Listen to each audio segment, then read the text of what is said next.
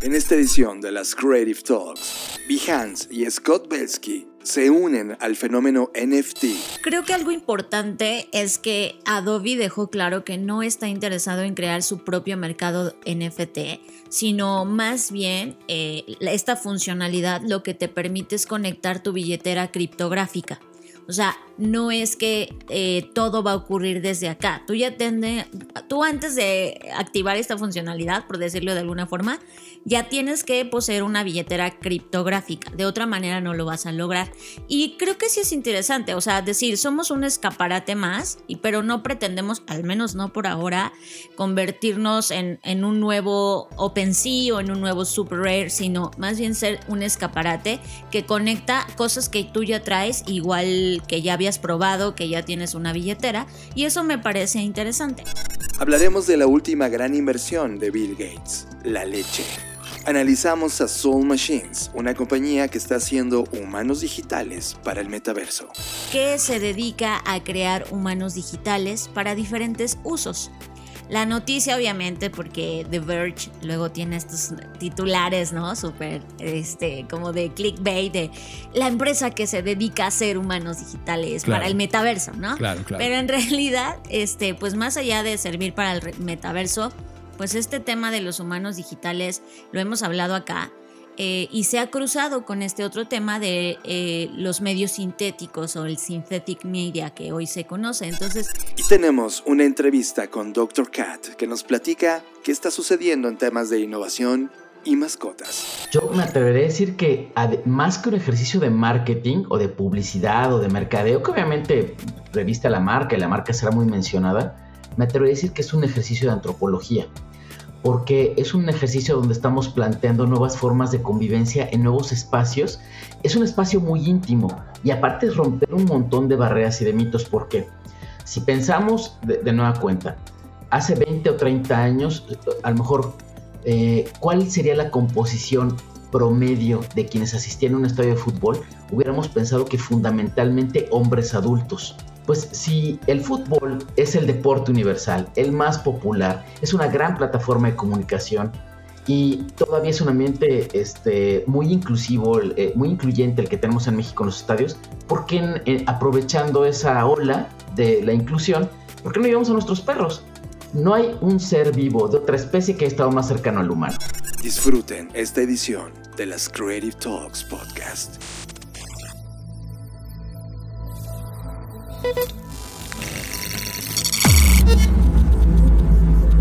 Black Creative Intelligence presenta. Escuchas. Escuchas. Escuchas un podcast de Dixo. Escuchas Creative Talks. Creative Talks. El podcast donde hablamos de creatividad, futuro, innovación, medios, disrupción y emprendimiento. Con Fernanda Rocha y John Black. Por Dixo, la productora de podcast más importante de habla hispana. Por Dixo. Hola, ¿qué tal? ¿Cómo están? Bienvenidos a Creative Talks Podcast, el podcast donde hablamos de creatividad, innovación, negocios, diseño, futuros y perritos. Como cada semana me acompaña John Black. John, bienvenido, ¿cómo estás? Fernanda Rocha, ¿cómo estás? Yo feliz y feliz de estar aquí contigo escuchando estas Creative Talks podcast. La verdad es que tenemos un mega invitado. Ciertamente vamos a hablar de perritos y la verdad es que es una aproximación a cómo piensa una compañía la innovación y la está ejecutando. Y eso creo que después de tener la conversación nos encantó Fer y no sé, ¿tienes algo más? Si no arrancamos con las Creative Talks. Arrancamos. Radar. Hemos activado el radar de tendencias de la Black Creative Intelligence y te traemos la tendencia que más nos llamó la atención. Radar. Fer, antes de iniciar con esta conversación, quiero traer a la mesa cosas que han ocurrido. Como sabes, cada año Adobe o Adobe Max ocurre como un evento que es el evento ícono de toda la industria creativa.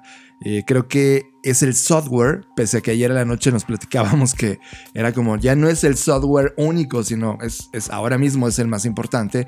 Hay muchos proyectos también que han ocurrido en términos de servicios gratuitos y open source que han estado ocurriendo como proyectos independientes que ponen una alternativa a todo lo que Adobe está haciendo, pero Adobe realmente siempre lleva la pauta. Y creo, Fer, que una de las cosas más importantes, más allá de todo lo tecnológico y técnico y nuevas posibilidades que puedes hacer con su software, terminaron adoptando algo que tú y yo platicábamos que era necesario para la industria creativa y creo que para esta economía de plataforma, que dentro de esa economía de plataforma está la economía del creador o creator economy, tiene que ver con crear assets digitales llamado NFTs o los tokens no fungibles que ya hemos platicado en estas ediciones del podcast y que hay un artículo enorme y brutal que explica todo esto dentro de la Black Creative Intelligence. Y ahora dentro de Adobe, cuando tú estés en Photoshop, por ejemplo, ahora vas a poder exportar como NFT y exhibirlo también dentro de su plataforma más importante de exhibición de contenidos digitales, que es Behance. Como tú sabes, Behance eh, fue el proyecto inicial de Scott Betsky. Fue un lugar que era como una red social, pero de exhibición de tu talento digital y tus proyectos y tu pensamiento artístico, y que termina comprando Adobe. Y por eso eh, Scott Belsky está dentro de Adobe porque le compran la compañía y ahora Behance se va a convertir en una suerte de eh, exhibidor de trabajos NFTs, lo cual es tremendamente lógico, o colaborar y es compatible con otras plataformas como OpenSea, Super Rare, Novo Origin.io, Ratable, que son plataformas interesantes que están exhibiendo el día de hoy. Es todo un marketplace de NFTs. Y creo que este salto, Fer, es un golpe fuerte, claro, contundente, de que la máxima compañía de software de, de creatividad del planeta ha abrazado el movimiento de la economía de creador y este movimiento de NFTs. Creo que algo importante es que Adobe dejó claro que no está interesado en crear su propio mercado NFT, sino más bien eh, esta funcionalidad lo que te permite es conectar tu billetera criptográfica. O sea, no es que eh, todo va a ocurrir desde acá. Tú ya tende, tú antes de activar esta funcionalidad, por decirlo de alguna forma, ya tienes que poseer una billetera criptográfica. De otra manera no lo vas a lograr. Y creo que sí es interesante, o sea, decir, somos un escaparate más, pero no pretendemos, al menos no por ahora, convertirnos en, en un nuevo OpenSea o en un nuevo Super Rare, sino más bien ser un escaparate que conecta cosas que tú ya traes, igual que ya habías probado, que ya tienes una billetera, y eso me parece interesante. Y también está trabajando con otras, eh, otros blockchain como Polygon, Solana, Flow y Tezos. Y, y, está bien, o sea, yo la verdad, en Behance, yo tengo el app de Behance en mi iPad. Y cuando quiero inspiración, cuando quiero ver qué está trabajando otras personas, cómo están abordando ciertas temáticas, cómo proyectos de UX, UI o fotografía o moda están ocurriendo, la verdad es que es mi, mi, mi referencia uno. O sea, creo que para mí Behance sí es, siempre ha sido, la referencia donde toda la comunidad creativa y artística eh, promueve y muestra su trabajo. Por lo tanto, creo que es muy natural que hayan abrazado el NFT. Eh, para mí es un movimiento increíble. Esto es una, una tendencia importante, una señal clara de, que la economía de creador está tomando fuerza. Otra cosa, nada más para complementar sobre las grandes noticias, es que tú como creador vas a poder activar una suscripción para que las personas se suscriban y te paguen cierta cantidad mensual. Y eso también me parece interesante. Eh, yo no sé si ustedes son activos usuarios de Behance, pero Behance tiene una parte en donde tú puedes hacer transmisiones y enseñar cosas a la comunidad, enseñar cómo es tu proceso creativo. Y ahora te da la oportunidad de que eh, suscribas, es decir, las personas que te siguen se suscriban y tú puedas monetizar ese tiempo que le inviertes a compartir estos conocimientos. Estás escuchando Creative Talks Podcast. Esta semana, Víctor Ruiz nos etiquetó en un tweet. Y bueno, a mí la verdad me gustaría hacer un programa especial de medios sintéticos o synthetic media. Sí, brutal. Creo que, que ya tenemos información suficiente como para dedicar un solo programa a eso porque tiene mucho que ver este tema con lo que nos etiquetó. Es una empresa que se llama Soul Machines que se dedica a crear humanos digitales para diferentes usos. La noticia, obviamente, porque The Verge luego tiene estos titulares, ¿no? Súper, este, como de clickbait, de la empresa que se dedica a hacer humanos digitales Claro. para el metaverso, ¿no? Claro, claro. Pero en realidad, este, pues más allá de servir para el metaverso, pues este tema de los humanos digitales lo hemos hablado acá. Eh, y se ha cruzado con este otro tema de eh, los medios sintéticos o el synthetic media que hoy se conoce. Entonces, bueno, pues prácticamente lo que hace esta empresa es ofrecerte un servicio en el que diseñan humanos bajo demanda, humanos digitales, y tú los puedes utilizar para diferentes propósitos.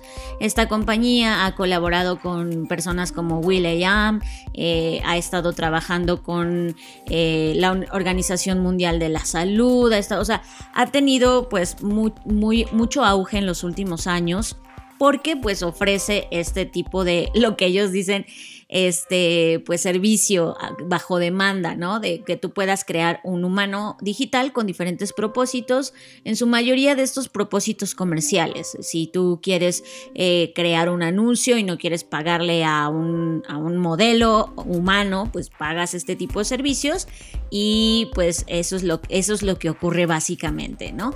Ahora, eh, algo interesante de Soul Machines versus otras plataformas es que ellos tienen algo que han llamado Human OS Platform, que aseguran que tiene un cerebro digital. Eh, eso es interesante, habría que profundizar a qué se refiere con cerebro digital. Esto es porque según su página, pues puede pensar en el sentido de que puede poseer ciertos criterios. O sea, no nada más es un humano que alguien más interpreta, sino puede tener su propio diálogo y su propia forma de conectar puntos. Habría que ver qué tanto esto es verdad. Eh, pero bueno, pues obviamente cuando tú lo ves tiene comportamientos eh, típicos de humanos, ¿no? O sea, mueve las manos, parpadea, o sea, como si fuese un humano, solo que en el mundo digital. Y eh, como, como les decía, eh, Will.i.am, que ustedes saben que también hemos hablado mucho de él en este podcast, pues ha sido de las personas que más ha experimentado en, en- en su rubro, me, me refiero, en este tema de los humanos digitales. De hecho, ahorita participa como juez en el programa de Alter Ego y pues él es como un poco su atractivo, ¿no? Como que dicen, mira, Will.i.am ya nos probó. Entonces, pues ahí está, esta es una de las tantas plataformas que hoy existen y que están disponibles para este diseño de humanos digitales y ya estaremos hablando a profundidad de esto en el programa especial de medios sintéticos. Totalmente. Y Creo, creo, Fer, que esta conversación que sostuvimos eh, en el FBS cuando hablábamos de Digital Self, que era un- algo que iba a ocurrir en esta década, creo que ya comenzó. O sea, ya comercialmente ya está la carrera puesta. Y lo que hizo Will.i.am al validar este proyecto es que él, él hizo a su gemelo digital, ¿no? Él, él- él- de alguna manera está apostando por entender qué significa tener un doble digital viviendo en mundos digitales y en metaversos, mientras él en el mundo real pues está dirigiendo su yo personal, ¿no? Entonces, eh, este cerebro que tú mencionas, eh, en realidad sí es un cerebro que aprende. De hecho, eh, Soul Machine tiene dos grandes habilidades. La primera es que tiene una investigación tremendamente pionera de una compañía que se llama Sagar, que es la que lleva todo el tema de neurociencia y lo conecta con el arte de crear humanos digitales. Entonces está muy metida en cómo procesa el, cerebro humano el contenido y eso lo están replicando con inteligencia artificial. Y en segundo lugar, eh, trabaja en un campo de cerebros digitales enseñables. Es decir, no solamente ya tienen la parte de la plataforma que emula un humano, sino que ahora también este, este cerebro aprende de su humano original. Esta compañía se llama BabyX con la cual eh, son como dos compañías que compraron al interior y que colaboran para poder mostrar todo el potencial dentro de Soul Machines. De tal manera, Fer, que si tú compras los servicios de Soul Machine, eh, te van a pedir que entrenes a tu inteligencia artificial para que esta inteligencia aprenda de ti y entonces, ya que tiene todo de ti, pestaña igual que tú, habla igual que tú, piensa igual que tú, ahora pueda representarte en el mundo digital, lo cual va a ser una completa locura. Estás conectado a Creative Talks Podcast. Fer, ¿y tú has estado en estos días muy obsesionada y no obsesionada, no, quiero que sea la palabra obsesión como una locura, sino como tremendamente, tremendamente concentrada, viendo temas eh, que tienen que ver con cómo el humano impacta con el medio ambiente. En este caso, eh, qué pasa cuando comemos un chicle, ¿no? ¿Cuánto, cuánto ocurre? El café, el dato que pusiste en tu, en tu Facebook o dónde fue. Sí que el, costo, la huella humana de estar haciendo todo lo que hacemos todos los días, pues ya comienza a, hacer una métrica y que te pone en conciencia y que duele. O sea, es como, oye, el café que de todos los días resulta que contamina más que un auto, ¿no? Cuando hago todo esto todo el año, es, es impresionante ese dato.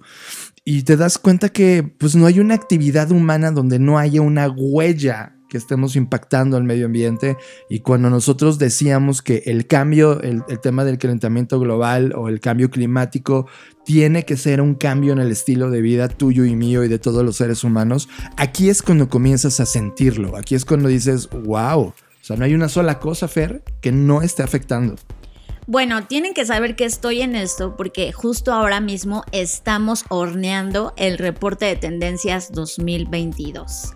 Para quienes ya nos siguen o ya eh, han escuchado otros episodios o ya han seguido a Blackbot en sus redes sociales, sabrán que cada año hacemos un reporte 100% gratuito de las tendencias que van a estar vigentes o presentes en el próximo año, en este caso en el 2022. Entonces, ahora mismo estoy totalmente enfocada en encontrar señales, tendencias, reportes, datos, estadísticas y todo lo que hay que hacer para poder generar un buen reporte.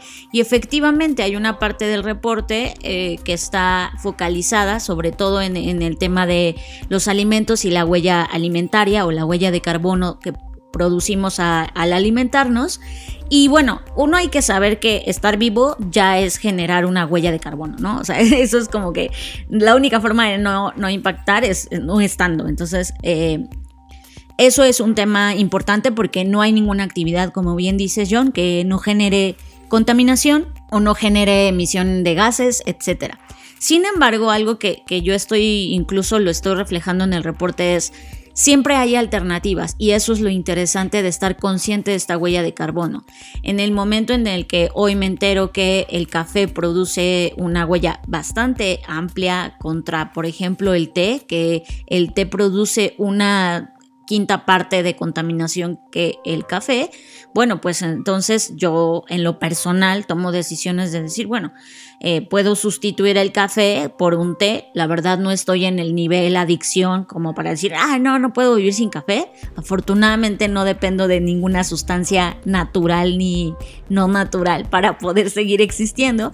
Entonces, pues puedo sustituirlo. Y, justo creo que es esto, en estar conscientes porque por ahí, por ejemplo, Alex Tabuada, a quien le mandamos un saludo, me decía, es que, es que pues al final del día todo, todo contamina y yo pues sí, pero lo interesante es que siempre hay alternativas. Por ejemplo, otra de las cosas que mencionabas ahorita es el tema de la goma de mascar.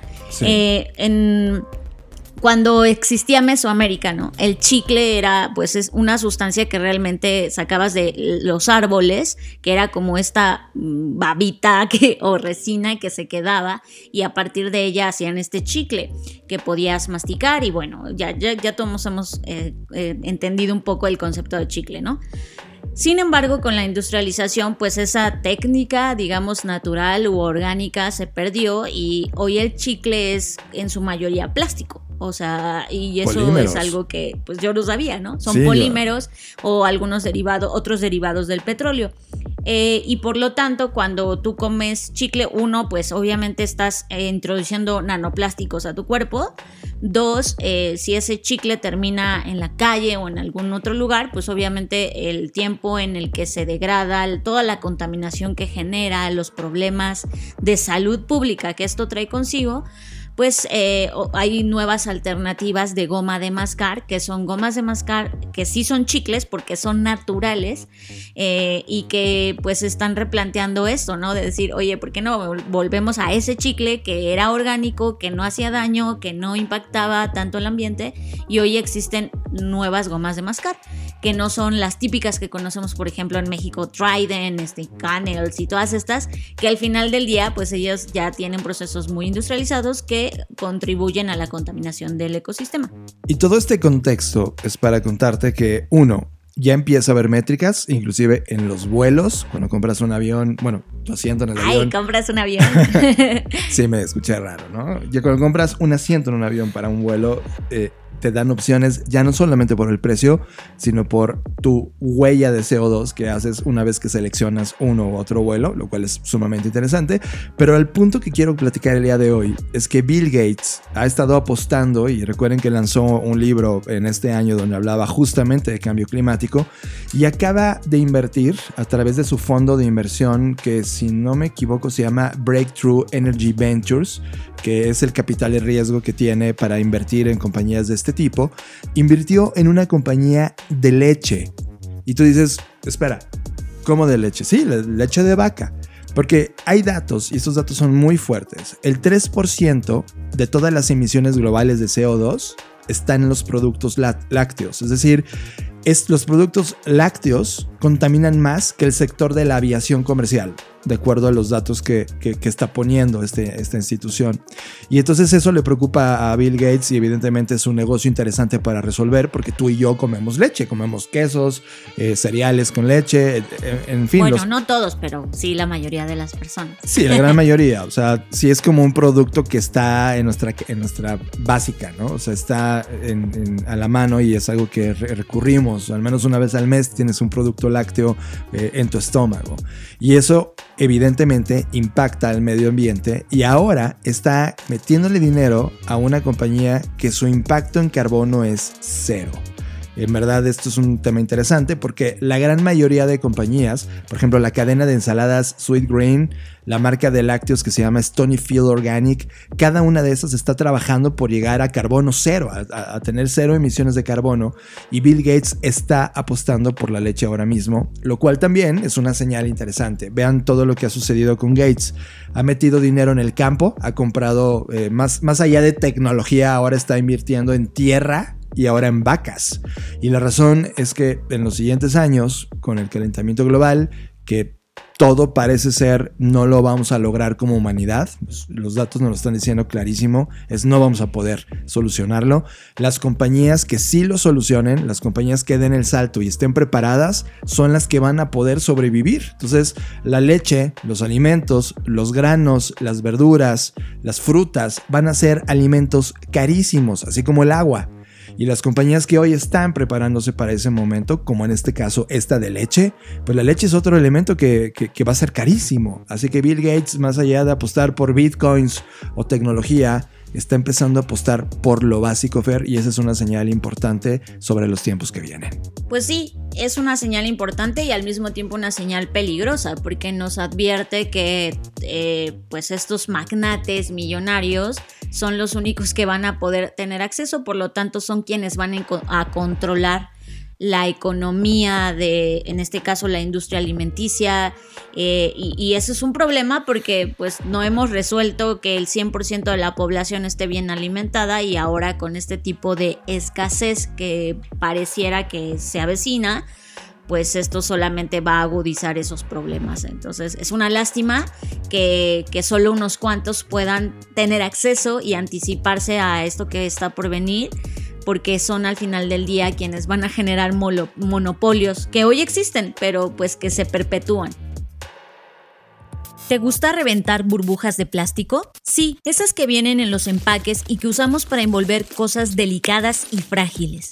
A mí me encantan. Hagamos el siguiente ejercicio. Imagina que tienes una planilla de 90 bolitas sin reventar. Cada bolita representa un año de tu vida. Revienta las bolitas por cada año que tienes vivo.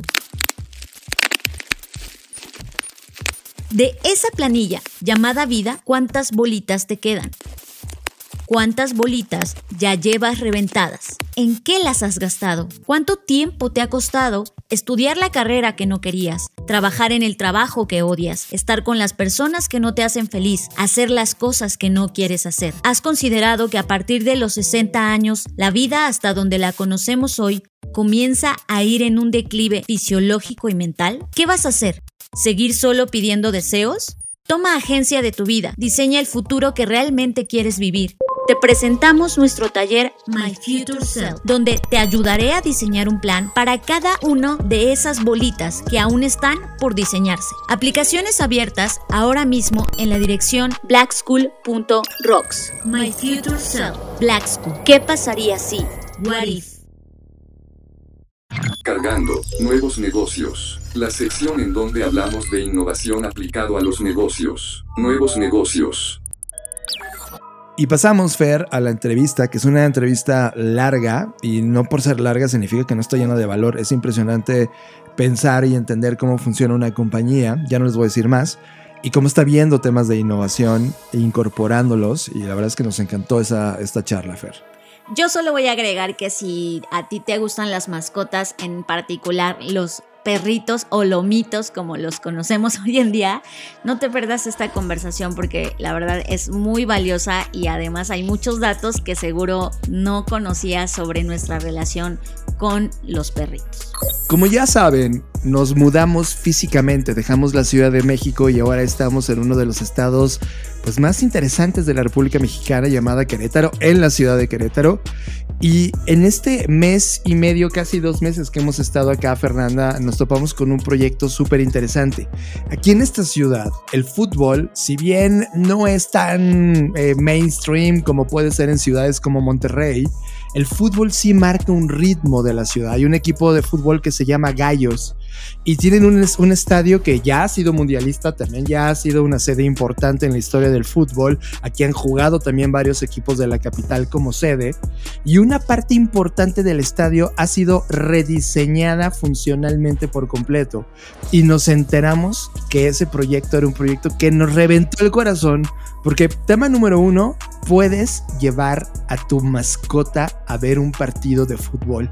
Lo cual habla de cómo está comportándose los distintos pensamientos y formas de actuar de los distintos consumidores y cómo ha cambiado la relación de los que asisten a un espectáculo de estas características como el deporte nacional, donde ahora los perrijos o cualquier mascota que tienes ya es parte de la fórmula de alguien que puede asistir y que no existe, e, e, existían esos espacios y que ahora ya están ahí. Tenemos ahora mismo en los Crave Talks al responsable directo de este proyecto donde nace la idea original y que nos platique todo. Así que, Dr. Cat, bienvenido a las Creative Talks. No, pues encantado amigos, como siempre, en primer lugar ya saben que les tengo gran aprecio, gran admiración y encantado de estar con ustedes en Creative Talks y nada, pues eh, contarles un poquito de este proyecto de eh, la zona pet friendly en el estadio Corregidora y auspiciado fundamentalmente por una marca, este, una marca de alimentos para mascotas y el Club Gallos de Querétaro.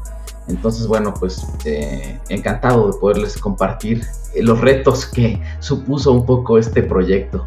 Claro, y puedes decir la marca sin problema, ¿eh? O sea, creo que cuando hace alguien algún salto de innovación en, la usabilidad de un espacio y hace que la experiencia sea increíble, tiene todo nuestro respeto por uno, intentarlo Dos, aplicarlo, ¿no? Y ahora mismo que es un experimento que está corriendo, porque no sé cuántas ediciones han hecho, yo me acabo de enterar, no sé si fue la primera vez el partido pasado, yo ya quiero ir al siguiente partido y, aunque no le voy a gallos, quiero estar en esa experiencia de innovación en un estadio.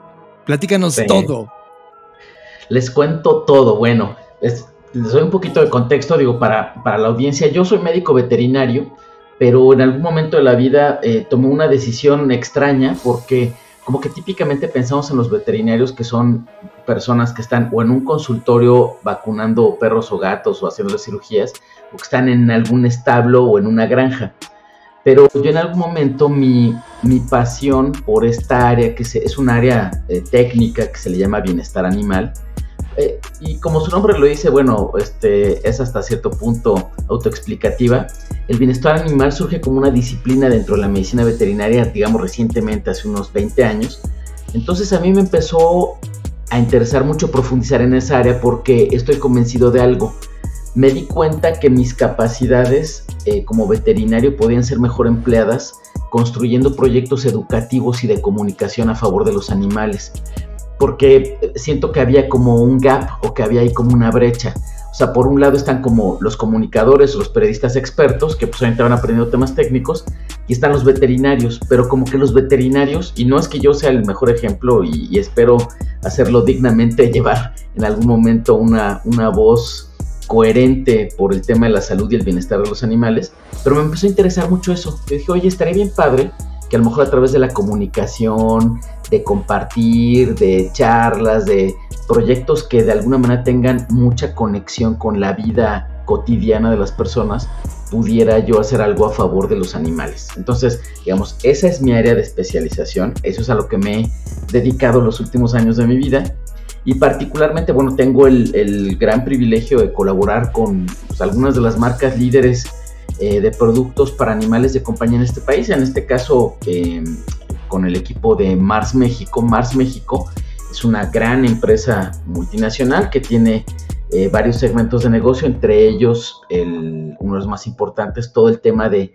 nutrición y salud de los animales de compañía, de los perros y los gatos.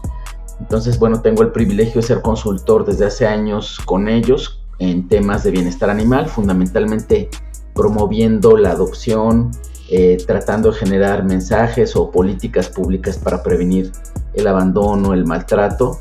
Ese es un área que me apasiona y al igual que a Mars, pues también eh, tengo el orgullo de ser consultor de alguna de una de las ONGs más grandes a nivel mundial a favor de la protección animal. Entonces, el equipo de Mars, la verdad es que ahí fueron súper innovadores ellos junto con el equipo de los Gallos de Querétaro. Algo que es bien importante y yo lo recuerdo muchísimo, eh, justamente del canal de YouTube de ustedes, tienen un video muy bueno donde hablan de cómo están cambiando las formas de convivencia con los animales de compañía y cómo los animales de compañía se han vuelto hasta cierto punto los nuevos, llamémosle nuevos hijos de muchas familias, ¿no? Y de muchas parejas. Eh, si pensamos en cómo eran los medios de producción y los medios de convivencia social hace 50, 60 años, pues tenemos esta imagen mental normal de la abuelita o la mamá, o sea, la, mayoría de las, de las mujeres participando fundamentalmente en labores domésticas, aunque ya había muchas mujeres que desde hace 50, 60 años estaban incorporadas a la vida productiva formalmente, eh, digamos que los roles típicos eran fundamentalmente el cuidado del hogar, de la familia, las labores domésticas y donde desafortunadamente pues muchas mujeres a veces no se les daba los mismos apoyos que a los hijos varones para que pudieran asistir a la escuela, a la universidad, a desarrollar su potencial intelectual, su potencial este, cultural, su potencial productivo. Afortunadamente nuestras sociedades han ido evolucionando y ha cambiado ¿Esto cómo afecta el tema de los perros y los gatos? Porque también hace 50, 60 años los perros eran más bien como la alarma vecinal que lo tenían ahí en la azotea o en el patio para avisarle si había alguien este, tocando la puerta o si se metía un extraño. Los gatos eran básicamente cazadores de plagas, o sea, el gato estaba para comerse a los ratones y comerse a los bichos, y en general esa era la relación. ¿Cómo brincamos de tener a un perro que era una alarma y a un gato que era un comebichos a tener hoy en día a los famosos perrijos y los gatijos. Pues obviamente nuestras sociedades han evolucionado de tal manera que se han vuelto parte, se han vuelto un miembro más de nuestra familia. En ese sentido, obviamente, este, la verdad, ahí sí, mis respetos, todo el crédito lo, está de parte del equipo de Mars porque ellos han ido buscando cómo integrar, cómo innovar en la relación con los animales de compañía sabemos que los perros y los gatos se han vuelto parte de nuestras festividades, de nuestras preocupaciones, de nuestros gatos, de nuestros presupuestos eh, eh, familiares. O sea, ya cuando sales de vacaciones, sabes, chin, o sea, así como tienes la reservación para irte tú, eh, ya sea al Airbnb, al hotel, a cualquier lugar, es, oye, ¿y dónde se va a quedar este chaparro? ¿Quién lo va a cuidar? ¿Qué, qué alimento le vamos a dejar? O sea, ya son parte de nuestra rutina y de nuestra agenda. Entonces, obviamente, tratando de buscar más espacios de convivencia, pues fue una idea a lo mejor medio loca, pero dijimos, oye, ¿y qué pasa si en el estadio de fútbol empezamos a, o sea, que nos vayan a acompañar los perros? Estaría padrísimo. El fútbol es el deporte más popular a nivel mundial, o sea, es el deporte profesional más, más popular a nivel mundial. Y también tiene, tiene un mensaje subrepticio, y ese se los quiero contar ¿Por qué también era bien importante? No solamente era demostrar que se puede convivir con un perro, fundamentalmente, en un estadio. Los gatos son animales mucho más de rutina, les gusta más estar en su casa, son más sensibles a los ruidos, son más sensibles a las experiencias nuevas. Entonces, de momento, aunque el área se le llama que es un área pet friendly, en realidad es un área fundamentalmente dog friendly, ¿no? Porque también palabras, y ya, ya me han preguntado así de, oye, está padrísimo, ¿puedo llevar a mi tortuga? ¿Puedo llevar a mi hámster? Quiero llevar a mi hurón, así de, tengo unos canarios, quiero llevarlos, así de, híjole, estaré padrísimo. Pero miren, y, recordemos, este, este dato a mí me encanta compartirlo, no hay una especie que haya vivido más cerca de los humanos que los perros. O sea, recordemos que dependiendo de la teoría antropológica que revisemos, o arqueológica mejor dicho, los perros tienen con nosotros entre 25 mil a 35 mil años. O sea, no hay una especie que haya estado más cerca de los angustios, los triunfos, las decepciones, los corazones rotos, los grandes, los grandes desastres que ha vivido la humanidad que los perros. Entonces es obvio que es la especie que está más adecuada a convivir con nosotros, a compartir espacios. Nuestra dieta, nuestras emociones, nuestras formas de entretenimiento, nuestros juegos, este, nuestros malos vicios, porque también, o sea, también ahí los hemos llevado, ¿no? O sea, por ejemplo, sabemos que a nivel mundial, una de las grandes problemáticas de salud pública son todo el tema de alimentación, sobrepeso, obesidad en humanos y todo lo que eso eh, ha generado en, la aparición de enfermedades crónicas, pues en los perros es exactamente lo mismo. O sea, no hay una especie en la que hayamos influido tanto. Hoy en día se considera, se estima, hay, no hay datos a nivel mundial, pero se estima que en las sociedades muy industrializadas, eh, entre el 50 y el 60% de los perros tienen entre sobrepeso y obesidad, que es un reflejo de la forma de vida de los humanos. Entonces, bueno, no es difícil pensar que querramos compartir muchas cosas con ellos. Entonces dijimos, oye, pues, ¿qué pasa si llevamos a los perros de una forma segura, controlada, con protocolos de seguridad, con protocolos de sanidad, para que convivan también con nosotros en este gran espacio que es el fútbol. O sea, que aunque sea un cliché, pues la verdad es que sí el fútbol te hermana de un montón de maneras, ¿no? O sea, en, en un estadio de fútbol puedes ver personas de orígenes económicos diferentes, de este, gustos diferentes, con antecedentes culturales bien diferentes, pero en cuanto empieza a rodar esa pelota en el césped, te hermanas con el que está junto, o sea, te vuelves, te vuelves una tribu. Es algo bien primitivo, te vuelves de una sola tribu, entonces dijimos, oye, pues qué mejor que llevar a otro miembro de tu tribu, de tu manada, a que comparta contigo en el estadio. Y por ahí empezó un poco la historia, ¿no?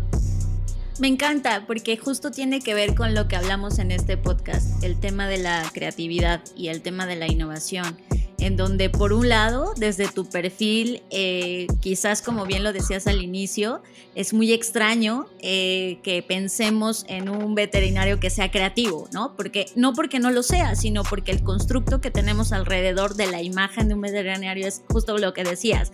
Alguien en un consultorio vacunando, operando a los perritos y gatitos o en la granja y de repente cuando tú te conviertes en esta persona híbrida que logras entender evidentemente toda la parte técnica y lo que conlleva la práctica de tu profesión, pero la mezclas y la combinas con la parte de comunicación y, herramientas más, mucho más creativas que tienen que ver con la comunicación, con el marketing, con todo lo que eh, ya mencionaste.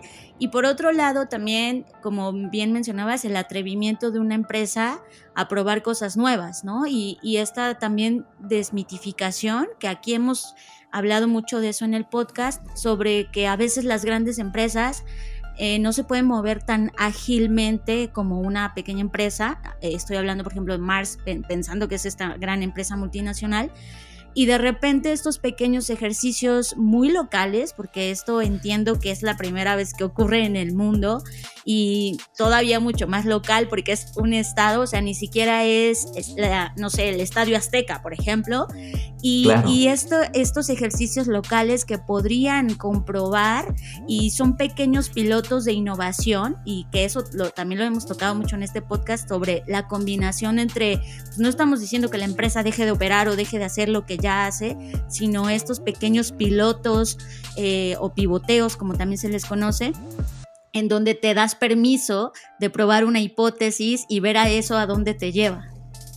Y, creo, doctor Cat, que, perdón por interrumpirte, este es un ejercicio de exploración cultural de la relación, ¿no? O sea, si, lo pones solo en el Excel, en términos de análisis de negocio, te das cuenta que hay todo por descubrir. O sea, no hay nada que garantizar, no, no, esto va a funcionar. Probablemente funcione si encontramos los mecanismos culturales adecuados para hacer atractivo el espacio, la experiencia y entonces se convierta en una zona muy codiciada no solo de este pequeño experimento llamado Querétaro, sino que trascienda. Imagínate en el siguiente Mundial de Fútbol, digo, ya queda muy cerca Qatar, pero imagínate para el siguiente que haya un área exclusiva para los viajeros pet friendly, ¿no? Y eso es un cambio cultural importante. Y suponiendo, yo no, yo no había visto la estadística que, que trajiste de 25 mil a 35 mil años de relación con el perro. O sea, creo que México, y no sé si los datos han cambiado, el Consejo Nacional de Población reportaba que 7 de cada 10 hogares mexicanos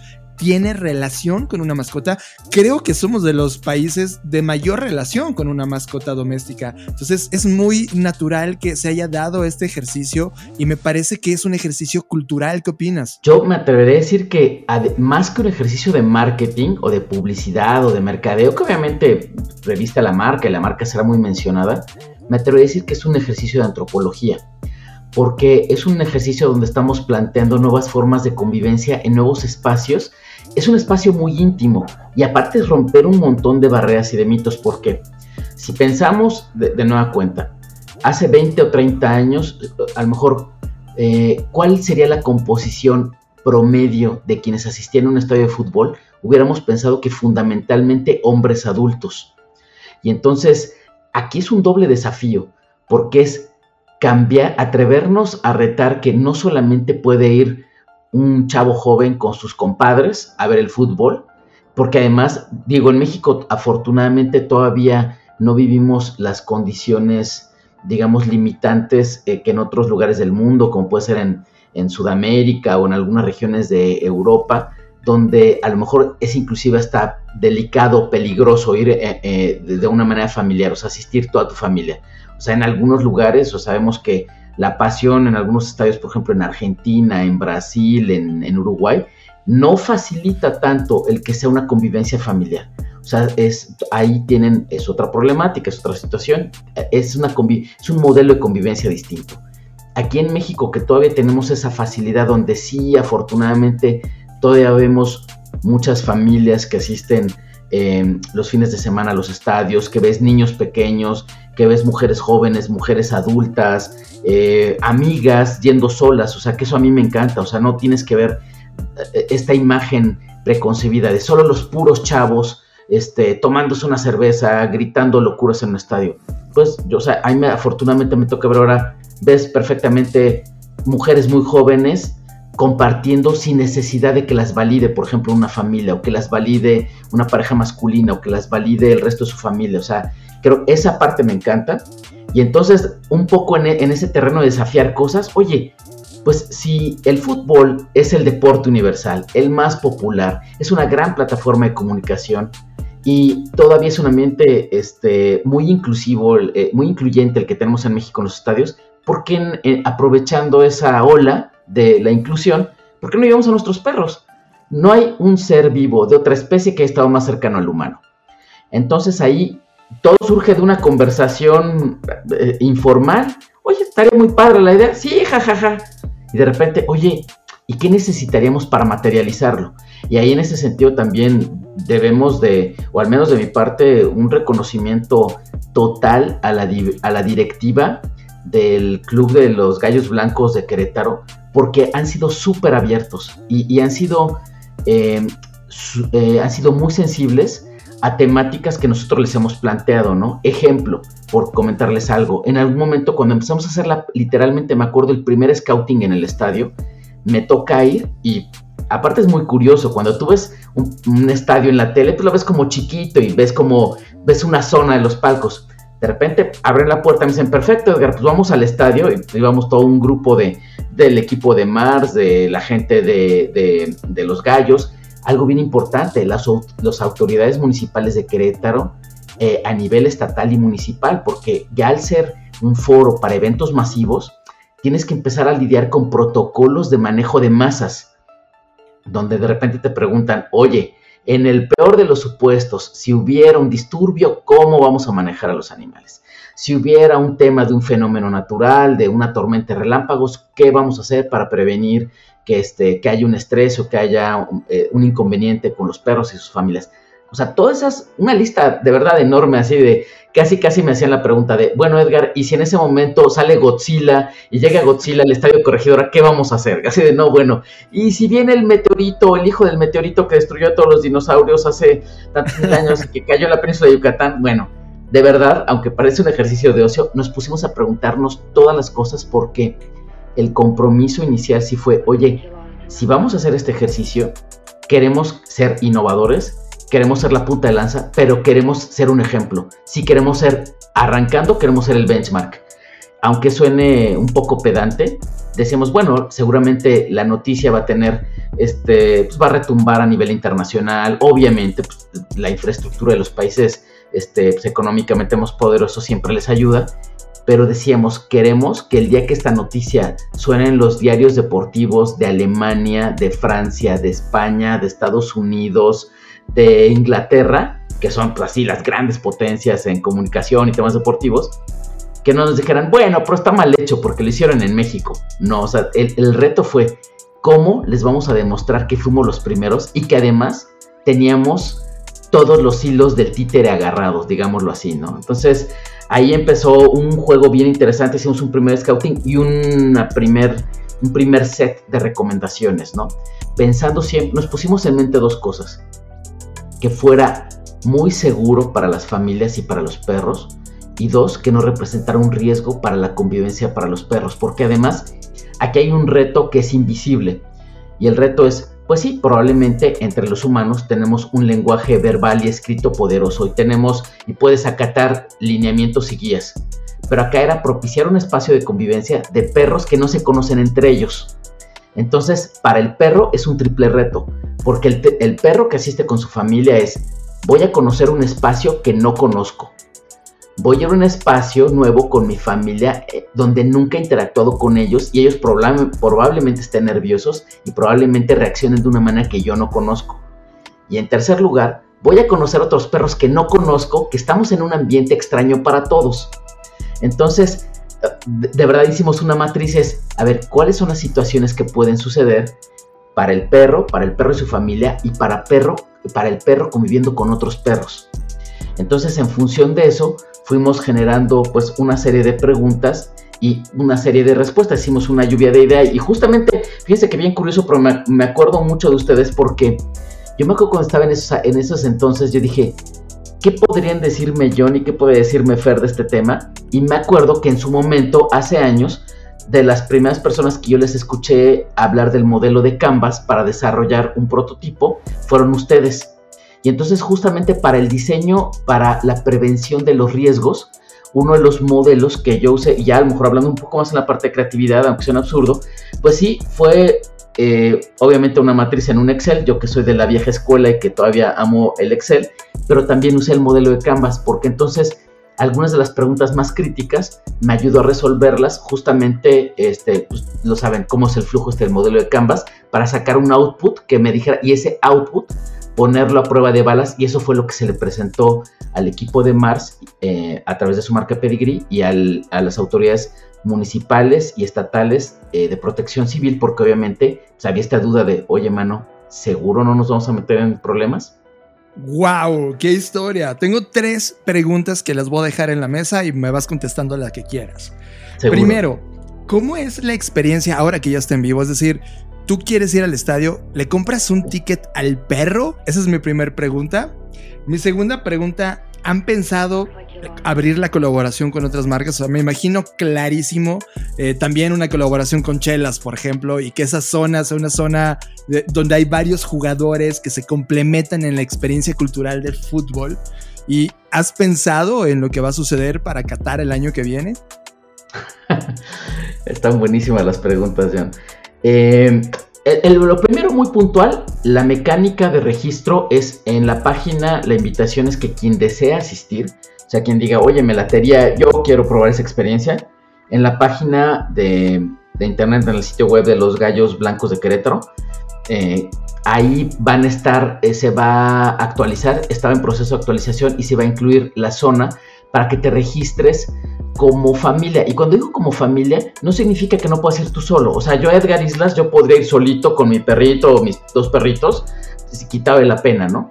Pero obviamente eh, la infraestructura está eh, soportada o inclusive soporta. Les cuento, se, se implementaron 16 boxes, que son como 16 corraletas, que están delimitadas perfectamente, muy sólidas de estructura. Cada corraleta o cada box tiene cuatro butacas y pueden ingresar seguramente dos perros chicos o medianos o uno grandote. Y ahí en ese tienes tu espacio individual donde ahí puedes dejar, digamos, eh, tranquilo, o sea, tu perro está tranquilo contigo. Pero bueno, perdón, me estoy adelantando. Yendo hacia atrás. Me, inscribo o me registro en la página de los Gallos Blancos de Querétaro. Queremos, ¿cómo vamos a asegurarnos de que los perros están seguros? Valga la redundancia de mis palabras. Eh, en primer lugar, la parte de sanidad. El primer punto, que es un checklist muy sencillo, pues verificar que tenga sus vacunas y su desparasitación al corriente. Porque obviamente, si es un espacio público, quieres confirmar que todos los perritos no vayan a representar un riesgo de infección entre ellos mismos y a los humanos. Porque recordémonos que además en México existe la norma oficial 011 de la Secretaría de Salubridad que habla sobre el control y prevención de la rabia en humanos, ¿no?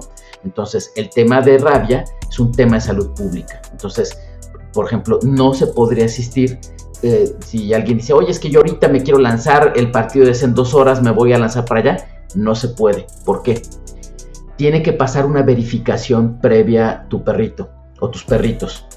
Y para ello lo que estamos haciendo, eh, los servicios municipales de El Marqués y de Querétaro, del municipio de Querétaro, los dos municipios, brindan, ellos tienen ya instituido un programa que se le llama Can Confiable.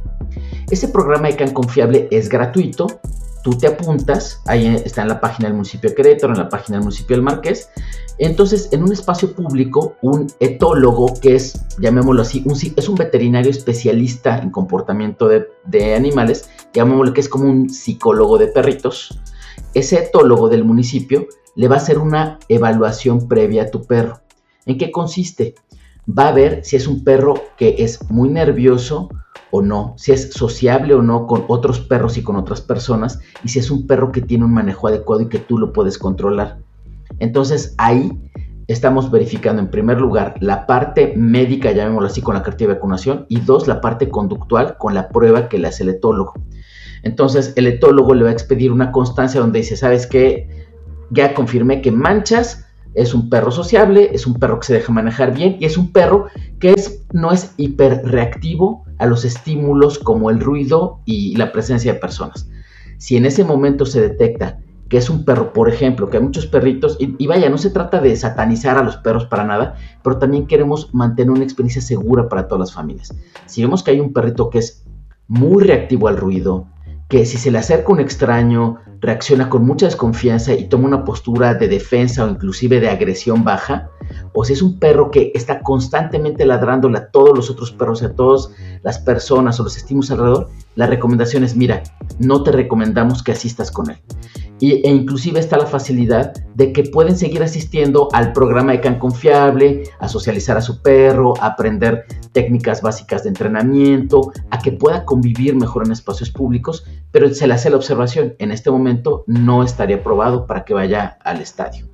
Entonces, digamos, el proceso es, tienes que pasar esta verificación previa, que esa verificación va a ser válida todo el torneo, es decir, si tú quieres estar yendo a varios partidos, sobre todo pues, si eres alguien de Querétaro, que te es más fácil desplazarte, ah, pues te apuntas, este, vas, a, eh, vas al programa de Can Confiable, te certifican y de ahí ya se verifica que además el estado de salud de tu perro es el adecuado, se te dan todas las indicaciones, hay un estacionamiento especial para la zona de accesos, que es el estacionamiento más cercano. O sea, normalmente, digamos, si tú fueras al, ahí, digo, quien conozca el estado de corregidora, dependiendo de qué zona, pero puedes caminar, digamos, entre 300 o 400 metros para ingresar a, a tu puerta a la que vas o un poquito más. Aquí estamos hablando que es un recorrido de alrededor de 100 metros. ¿Para qué? Para que el perro y la familia lleguen súper rápido, ingresen rápido sin tanto problema, sin tanto alboroto. Está súper señalizado todo. Te va a recibir parte del equipo de hospitality de ahí de, Pedigree. Entonces, ¿y ahí qué vas a ver? Tenemos la zona de plateas, que, donde están los 16 boxes, y además tenemos dos zonas de descanso. Las zonas de descanso están fuera de las plateas. ¿Y por qué sugerimos tener dos zonas de descanso? En, un escenario probable, sucedería que a lo mejor va una persona sola. A lo mejor yo, Edgar, soy súper fan de los gallos o del foot, va mi equipo y voy con mi perro. Híjole, ¿sabes qué? Me tomé ya este, un par de cervezas, me tomé un par de aguas, un refresco, pues quiero ir al baño, que no puedo dejar al perro solo. Entonces lo que hago es mi perro que debe ir en todo momento con correa, con collar o con pechera y su placa de identificación, lo tomo, salgo de mi box, hay alguien en el equipo de palcos que me auxilia y juntos lo llevamos a la zona de descanso. En la zona de descanso es una zona de más o menos unos 25 metros cuadrados, donde hay una superficie artificial para que puedan hacer del baño los perros, hay platitos sanitizados y desinfectados con agua potable para que puedan tomar agua, y además hay jaulas individuales que están aseguradas. Entonces en ese momento deposito a mi perro ahí, eh, hay personal calificado en manejo de perros, y entonces puedo ir perfectamente al baño, puedo ir por una botana, puedo ir por unas papas, puedo este, eh, estirar las piernas en el medio tiempo y mi perro está perfectamente seguro, está eh, fuera de estímulos, de ruido, de personas que estén pasando, este, no me quedo con el nervio de, híjole, se quedó solito en el box y es pues, que tal que me lo roban, se pierde, se sale, se brinca porque me extraña. Entonces, esa fue la otra situación. Y en, en la zona de plateas, digamos, el tercer punto que quisimos poner para reforzar el confort es se mandaron colocar cristales para disminuir el ruido percibido. Digamos, eh, aunque no hay una, eh, una legislación en el caso de los perros, pero por ejemplo por todo lo que son manuales de protección civil y estos temas de higiene del trabajo, en humanos sabemos que la exposición continua a 85 decibeles de ruido sostenido, digamos en periodos de al menos 4 horas, puede causar afectación del ruido. En perros no hay estudios a nivel mundial, buscamos así, bueno, este, estuve buscando con una chava que en España, en Madrid, está haciendo su doctorado en el tema. Me dijo, apenas estoy sacando resultados, todavía no tengo nada concluyente, pero establecimos, si para humanos es 85, nosotros nos queremos ir un 10% abajo porque el oído del perro es más, más sensible. Entonces, lo que estamos buscando, lo que estábamos buscando es que el ruido no sobrepasara los 75 decibeles en el palco.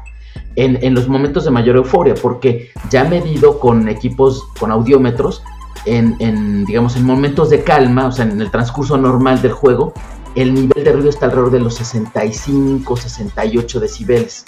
Y ya cuando alguien llega a gritar un gol o una acción, hace un tiro de esquina, algo, se va a los 75, 74, 75 decibeles. Entonces estamos ahí pues, bastante bien eh, cubiertos con esa temática. Entonces buscamos la zona que fuera donde la inclinación del sol no calentara tanto las, los, los palcos se pusieron los cristales para controlar el ruido. Se pusieron ventiladores para estar recirculando el aire y que los perros no se vayan a sofocar. Y además en todo momento hay platos desinfectados y sanitizados con agua fresca para que si los perros se acaloran puedan estar tomando agua. Entonces esas son parte de las recomendaciones para garantizar que los perritos pues, van a disfrutar la experiencia, van a estar contentos contigo y no la van a pasar, que va a ser una buena experiencia, que va a ser algo que quieras repetir. Wow, me encanta todo lo que dijiste y antes de que sigas contestando el par de preguntas que faltan, que, quería hacer una intervención porque eh, esta parte del antes, el momento del registro de tu perrito y todo eso, pues también al final del día lo que va a promover es la tenencia responsable, porque si yo quiero ir al estadio con mi perrito y mi perrito tiene como estas cualidades que mencionabas, es muy nervioso, no sabe convivir con otros animales o incluso yo como propietario, dueña del perro, eh, no he sabido cómo educarlo o cosas básicas, pues al suscribirme a este tipo de programas, eh, igual eh, en este momento me dicen ahorita no, pero conforme vaya asistiendo a estas capacitaciones, por llamarlo de alguna forma, pues puede llegar el momento en que logre ingresar con mi perrito y eso me establezca al final del día una mejor relación con él.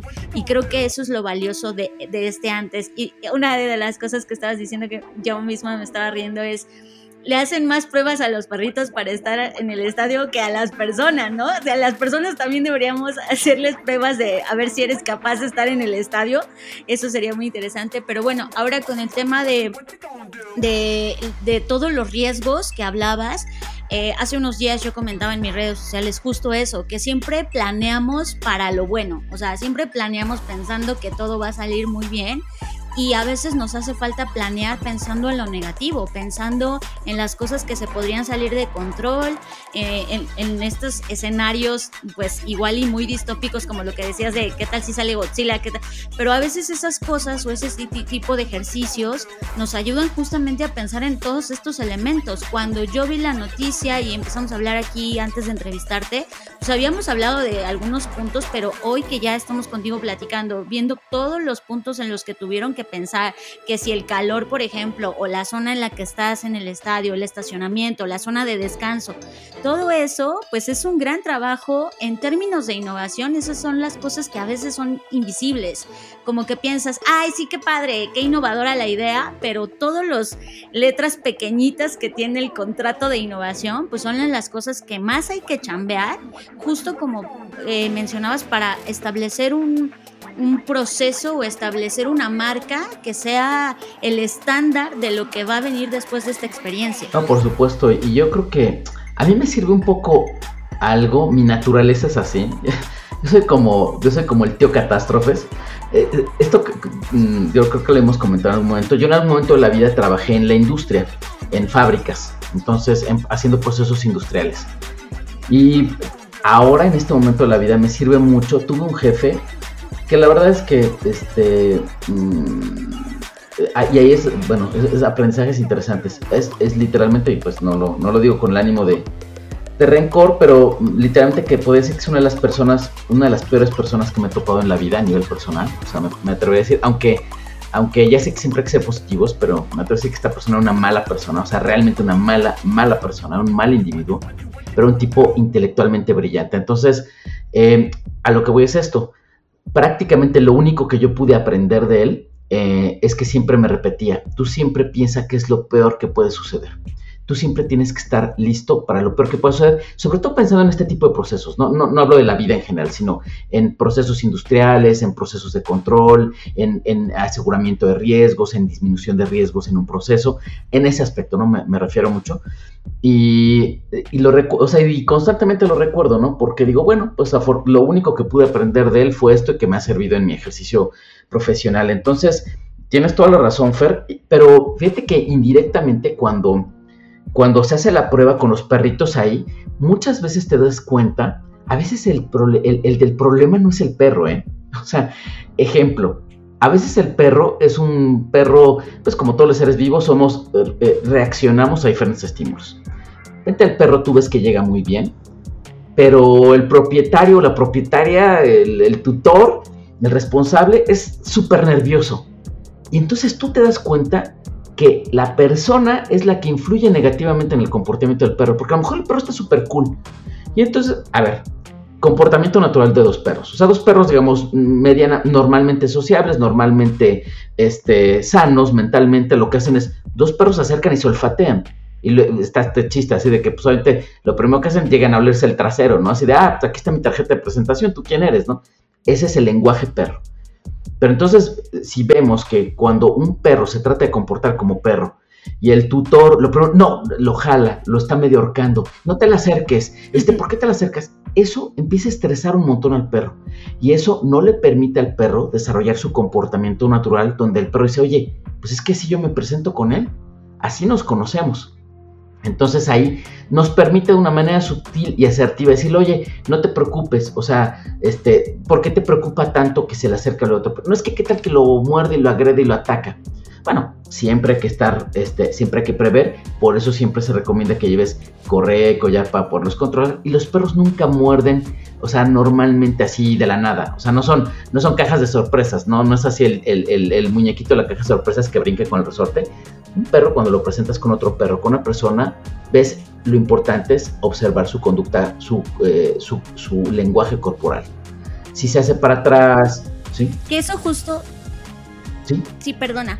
Que eso justo nos lleva a la segunda pregunta que, que yo nacía. Ya, ya en el acto, ¿cómo le, cómo, qué, qué pasó? Eso es algo que me llama mucho la atención, que me da mucha curiosidad saber qué pasó en, en, esta primer prueba que hicieron, cuáles fueron los resultados. De hecho, es el segundo partido donde ingresan los perros. El primer partido fue el jueves 14 y de hecho fue, hicimos una prueba, eh, ahí la recomendación con, pues, con el equipo es, oye, ¿qué te parece si hagamos una prueba piloto con pura gente, digamos, conocida, tanto asociados de Mars como personas que de alguna manera sus perros y ellos ya los conocemos, que son personas que tienen perros muy estables, tranquilos, sociables, sanos. Entonces, y de ahí tomemos muchas notas. Y entonces de ahí, hace, obviamente es un proceso, aquí hablando de la creatividad, es un, montas tu proceso de mejora continua. Y entonces tú dices, a ver, lo divides por etapas. Y entonces te vas desde atrás, oye, y mucho aquí tiene que ver, eh, tiene que ver con la humildad y con la autocrítica, en el sentido de decir, eh, recibamos retroalimentación. Oye, ¿qué tan fácil o difícil fue el registro? Oye, ¿qué tan fácil o difícil fue llegar? La señalética fue clara, no fue clara. Oye, el ingreso, ¿te parece que la gente del ingreso lo estaba haciendo bien? ¿Te pudo haber ayudado de mejor otra manera? Oye, te, fue fácil encontrar el área de los palcos, te asignaron tu palco fácilmente, el área de descanso, ¿qué te pareció? Etcétera, etcétera. Y entonces ahí es de nuevo, aunque, aunque aparentemente ya pariste, ya pariste al, al proyecto, ya pariste al chayote, pues no, porque el tema es decir, ok, ¿cómo puedo volver a parir el chayote con menos dolor y más rápido, no? Entonces, y de ahí ya para la siguiente, el siguiente partido que fue este martes 19, ya se implementaron las, eh, casi todos los procesos de mejora continua que detectamos que podíamos este, mejorar la experiencia en función de nuestro primer partido. Ok, ya para ir cerrando, porque quedaron en el tintero sobre todo dos, la de este primer em, ecosistema que están creando, todo este camino recorrido les dará para poder jugar con otras marcas. Y la última, eh, ¿hay miras para el año que viene en términos mundiales? que ahí en, términos de alianzas, eh, yo lo que veo es que la marca está obviamente abierta a hacer alianzas con todas las marcas o entidades que traigan esta misma visión. Porque ahí sí lo que no podemos perder de cuenta es que digamos, y, aquí es como, aquí es donde te sirve este tema de tu misión y tu visión, específicamente para este proyecto, es el proyecto nos tiene que ayudar a hacer una plataforma educativa de tutela responsable. Y porque además algo que no he mencionado es la idea, la segunda parte importante es que siempre al medio tiempo van a asistir perros en adopción de los perros que son rescatados en vía pública por el municipio del Marqués y de Querétaro. Entonces son dos mensajes bien importantes. Que la experiencia sirva, sí, para que algunas familias lo disfruten y tengan una convivencia padrísima, pero eso nos debe ser un escaparate para informar sobre tutela responsable y tenemos que seguir abonando al mensaje de la adopción y de que en este país desafortunadamente todavía hay un montón de animales abandonados en condición de calle. Y para el tema de Qatar, eso es bien interesante. Yo, el tema ya hablando de FIFA, estas cosas es muy complicado. Además, pensemos que hay algo bien interesante y que quiero ser bien sincero, conozco poco, pero sé que la relación y el nivel afectivo y el valor social que tienen los perros en las culturas islámicas no es lo mismo que en el mundo occidental. inclusive ellos ven a los perros con algunas otras especies, los perros, los cerdos, con otros ojos. Entonces, yo creo que todavía es muy rápido para decirlo porque yo creo que además estamos jugando, ¿no? O sea, hay muchas cosas que no se saben del Mundial de Qatar que, digo, sin ser experto, pero que están en el tintero, como el tema de derechos humanos, temperatura, los horarios, la misma época, ¿no? O sea, siempre estamos acostumbrados que el mundial es una experiencia veraniega y aquí por las altas temperaturas en Qatar pues, se van al invierno, si no me equivoco, ¿no? Al otoño-invierno se van los juegos, se van a jugar en unos horarios aparte súper distintos, que lo sabemos. La gran masificación de la comunicación está en función de los horarios de mercado occidentales, de los horarios de Europa y de Estados Unidos, y acá pues es un horario súper diferente. Entonces, creo que todavía hay demasiadas cosas, me parecería demasiado rápido. Yo pensaría que ojalá se puede eh, eh, ampliar la experiencia al mercado mexicano, a los mercados locales. O sea, a lo mejor empezar, a mí me encantaría, pues a lo mejor en el estadio, no sé, de Ciudad Universitaria, los Pumas, este, el mismo Estadio Azteca, el Estadio Monterrey de Guadalajara, y pues que me contraten de consultor, todos los equipos también, estaría increíble. Fantástico. De hecho, llegamos a ese punto. Eh, todos los que están ahora mismo escuchando de alguna manera son parte de la industria de innovación, están haciendo negocios, son gente de marketing. ¿Cómo encontrarte? ¿Cuáles son tus datos, Dr. Cat? Fíjense que la verdad es que no, hay gran pecado mío. No tengo construida una plataforma sólida de comunicación, pero lo más sencillo es mi Twitter, que aunque mi Twitter, el 99.9% son retuiteos de cosas de bienestar animal y de y fun facts de los animales pero mi usuario de Twitter y de Instagram, si alguien quisiera contactarme, lo más sencillo es un DM ahí, un mensajito directo, es Edgarisca, como pues mi nombre es Edgar Islas Calderón, entonces mi usuario es Edgar Isca, así corrido todo, tanto en Twitter como en Instagram, si alguien quisiera contactarme o simplemente charlar, no tiene que ser un tema de consultoría en proyectos. Si alguien dice, oye, me latió mucho, me gustaría hacer algo para un parque, me gustaría hacer para un municipio, también hacemos mucho trabajo pro bono, o por ejemplo con ONGs o organizaciones que lo hacen, por ejemplo, todo lo que sea temas de convivencia de animales con niños. Bueno, yo mi otro tema de la vida pues es el tema educativo infantil, entonces cualquier cosa que tenga que ver con fomentar convivencia y educar niños o sociedad en general y, y el tema de animales, yo ahí estoy puesto, este, encantado. Eh, qué bueno que dijiste tu nombre porque justamente nosotros te mencionamos todo el tiempo como Dr. Cat, pero sí, efectivamente tu nombre es Edgar Islas, así que quien te quiera contactar pues ya sabe. Y pues ojalá no sea eh, la primera vez, o este, solo la primera vez. Ojalá podamos tener más veces contigo porque pues sí, al final del día esto es parte, como bien lo mencionamos durante toda la emisión, esto es parte de la cultura, de la forma en la que nos relacionamos, de tema antropológico y pues ojalá podamos tener más intervenciones tuyas en el podcast y mientras tanto gracias por estar acá, un placer tener. Queridos Fer y John, ya saben que los, los admiro, los estimo y yo encantado de la vida y ojalá que pronto sigamos teniendo la oportunidad de charlar sobre el mundo de los animales y la innovación y la creatividad, que pues, es a mí un tema que me apasiona. Cada 15 días, Luis Armando Jiménez Bravo e Imelda Schaeffer conectan los puntos más complejos de la economía, negocios, emprendimiento, planeación financiera y administración en Conectando Puntos Podcast.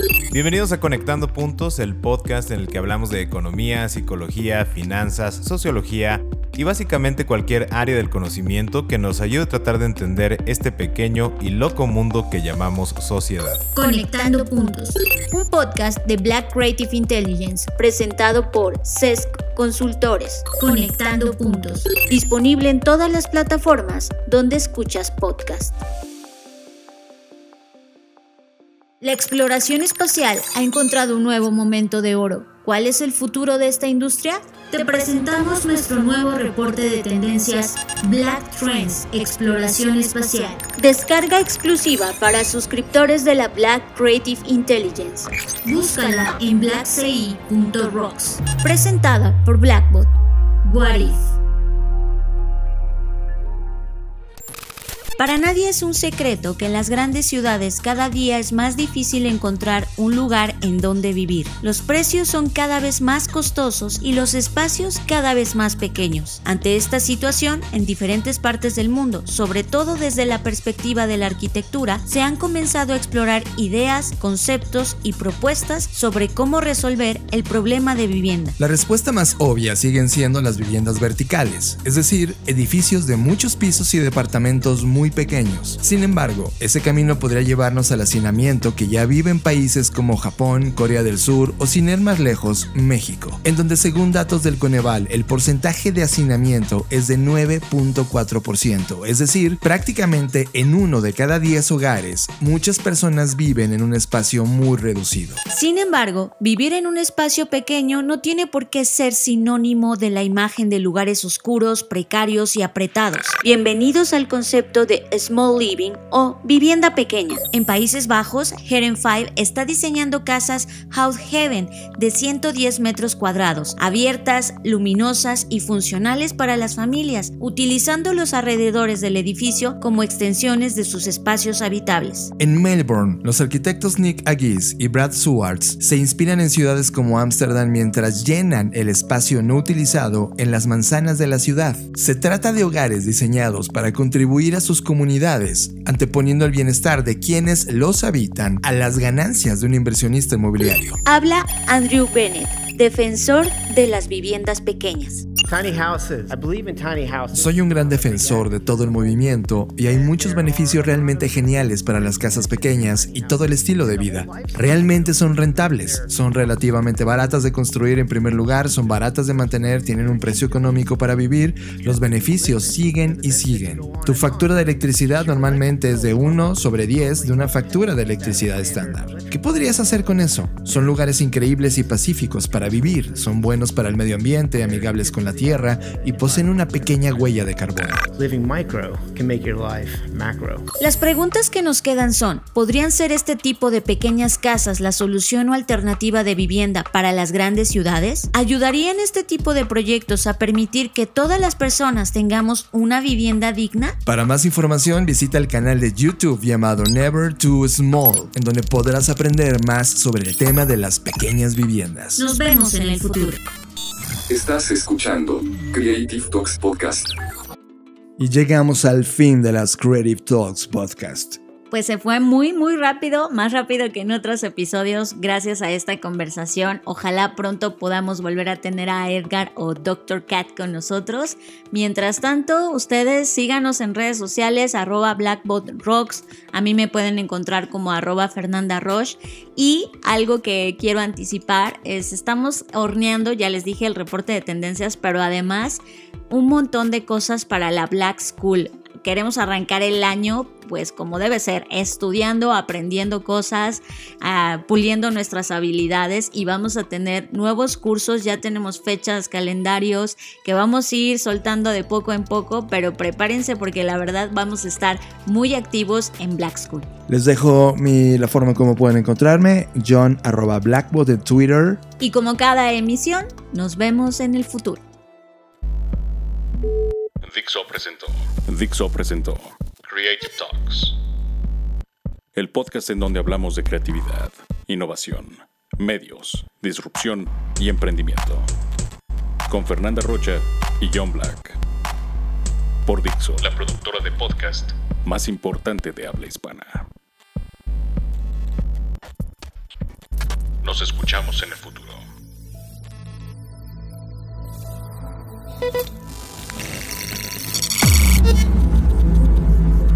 Black Creative Intelligence presenta